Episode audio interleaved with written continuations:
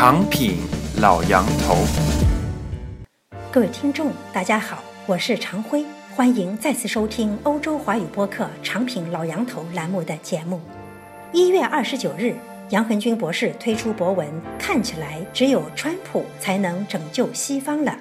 文中在结尾写道：“相信我，川普只是白人推出的一个风向标。”在别无选择的情况下，他们会使用川普的招数来拯救自由和民主，拯救西方的。当时共和党尘埃尚未落定，其党成员甚至提出让川普成为不可能的口号。如今，川普从闹剧角色华丽转身，正式成为共和党的总统候选人。共和党已然同仇敌忾，一致将口号改成了。让希拉里成为不可能。回想老杨头几个月前的具有预言家意味的博文，不禁要脱帽致敬。各位听众，请欣赏杨恒军博士的文章。看起来只有川普才能拯救西方了。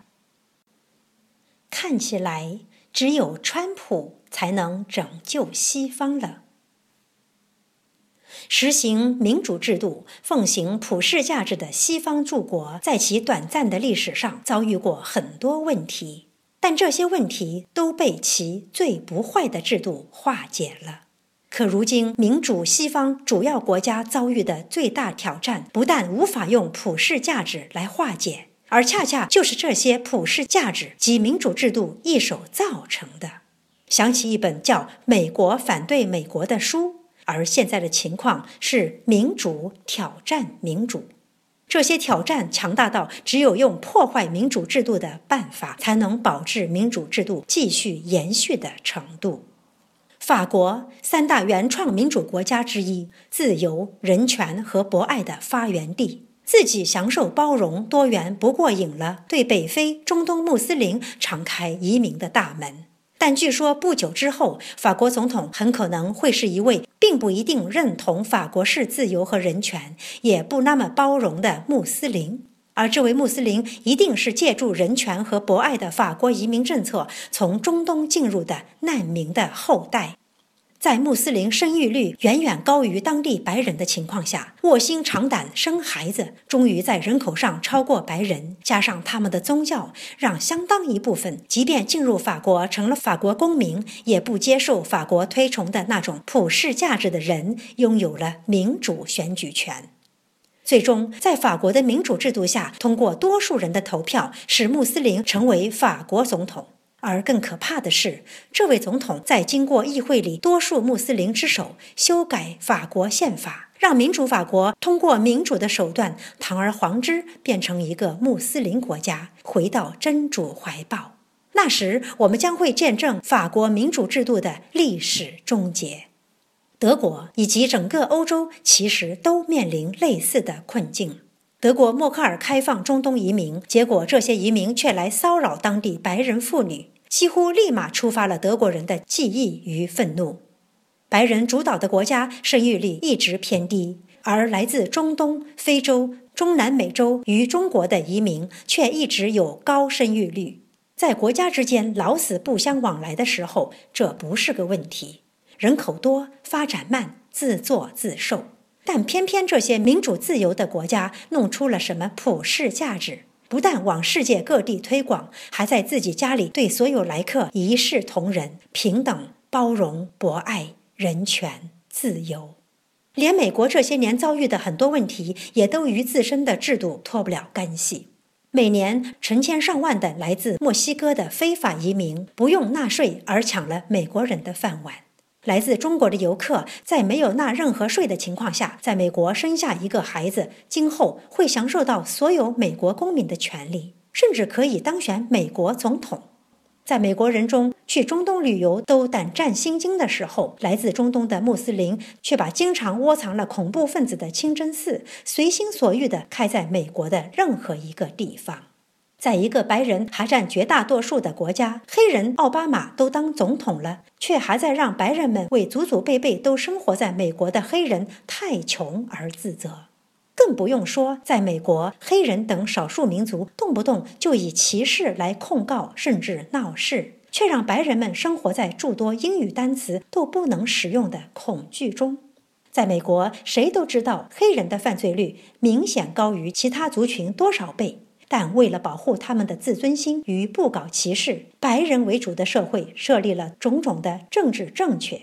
白人警察击毙了黑人嫌疑犯，一定会让这个国家损失上亿甚至几十亿的骚乱费。当黑人们组织了“黑人生命重要”的时候，白人终于忍不住了，他们喊道：“难道白人的生命不重要了吗？”如果稍微查一下犯罪记录，黑人罪犯伤害、杀害白人的比例恐怕高得离谱吧？但白人把持的警察局与媒体不会让你查，也不会让你刊登出来，因为这样歧视了黑人啊！回顾历史，白人在历史上也曾经非常邪恶，很多坏事都是他们挑起来的，也是各种歧视殖民的始祖。但实事求是的梳理历史，在他们最邪恶的时候，世界上其他民族基本上没有任何力量同他们抗衡，迫使他们改变。也就是说，最终让他们放弃歧视、殖民与屠杀的，主要还是他们自己，是他们最终实行的制度，他们所拥抱的价值理念改变约束了他们自己。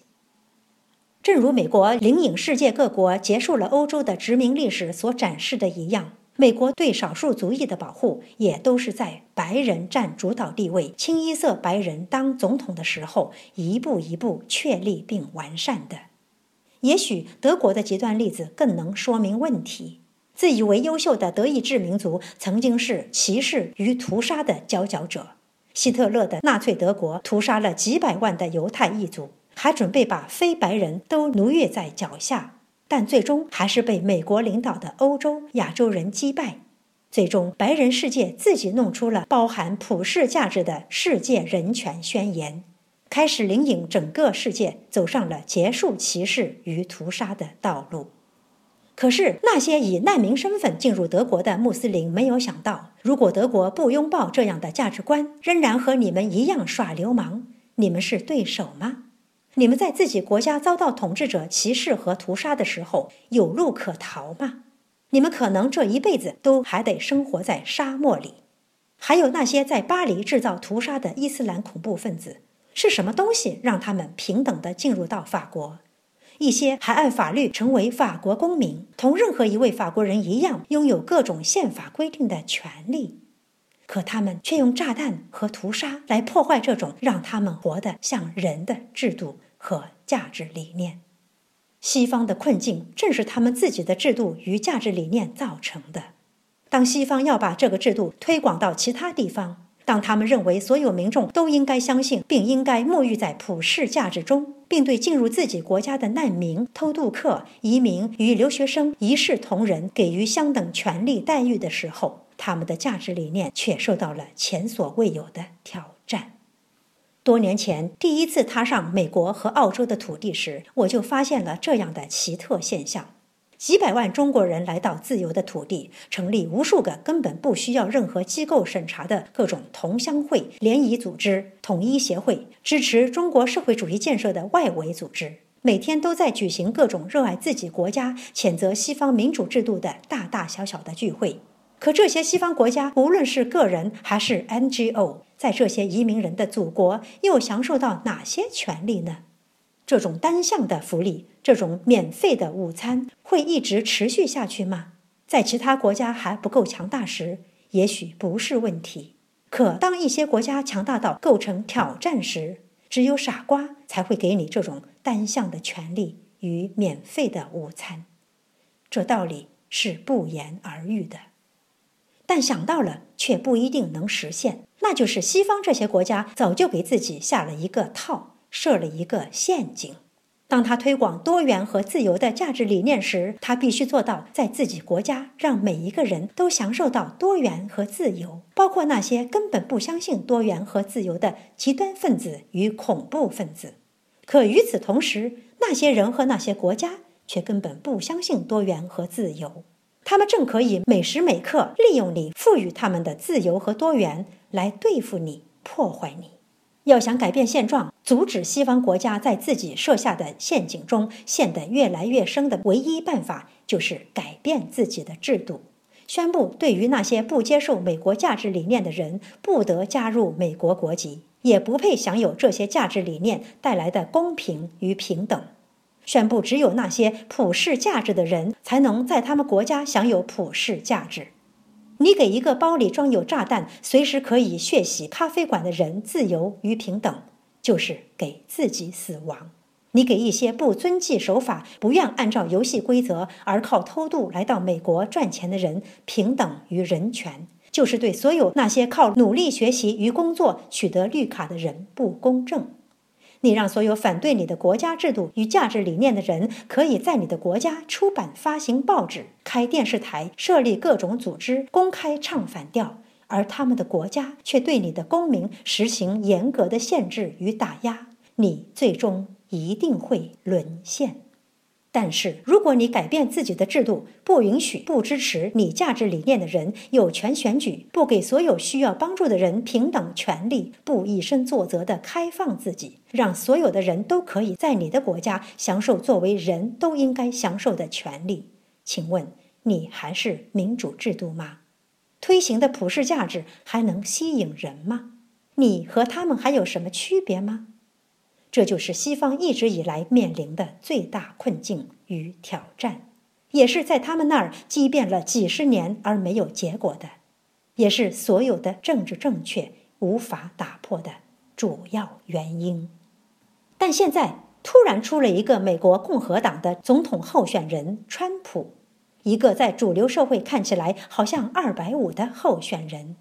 他没有任何高深的理论与治国理念。他唯一的看点就是不停地打破政治正确与政治禁忌，把白人社会一直在私下嘀咕的话高声喊出来：要对穆斯林进行限制，不允许他们进入美国；要把非法移民送回他们自己的国家，保护合法移民的权利；要对懒惰的族群说不，他们贫穷并不是社会造成的，他们应该更勤快一些。对那些不认同美国价值理念的人，要坚决抵制，不管他是黑人、穆斯林还是中国人。对一些不按照游戏规则玩的国家，不能一再姑息与绥靖了。这些只是他表达意思的一部分，还有更多的没有说出来的。但很多美国白人听出来了，所以他们兴奋，他们激动，他们并不认为川普可以当选。但却要以支持的热情，让华盛顿所有的政客都听到他们沉默多年的身影。川普给整个西方世界一种滑稽突兀的感觉，但我却认为这可能预示着一种新时代的开始，一种新的冲突的诞生。法国白人还占主导地位的时候，我不认为他们会眼睁睁看着自己的子孙后代生活在伊斯兰教义下，而不是自由、民主、法治的普世价值下。我也不认为美国、澳洲可以长期以多元与自由的名义，允许那么多反对多元与自由的移民在自己国家胡作非为，为反自由和民主的独裁喝彩。也许真像有些人所说的。自由、法治和民主不是万能的，都有界限。对于那些根本不给他人自由的人，他们不应该享受自由；对于那些不认同民主价值理念的人，他们真的配拥有选票吗？相信我，白人曾经是历史上最邪恶的族群，他们殖民，他们屠杀。他们发动两次世界大战，其对外族的凶残没有其他民族可以相比。但也相信我，他们后来的确改变了。这改变并不是其他民族如何强大到迫使他们改变，而是普世价值本身对他们是一种限制与约束。相信我，当你试图利用普世价值，使用他们曾经使用过的邪恶来对付他们时，为了捍卫价值理念和社会制度。他们会反击的，到那时没有了他们提供给你的公平贸易、自由、法治和民主的权利作为对付他们的武器，你的处境不会比百年前强多少。相信我，川普只是白人推出的一个风向标，在别无选择的情况下，他们会使用川普的招数来拯救自由和民主，拯救西方的。杨恒军，二零一六年一月二十九日，二零一六美台等全球大选观察系列之六。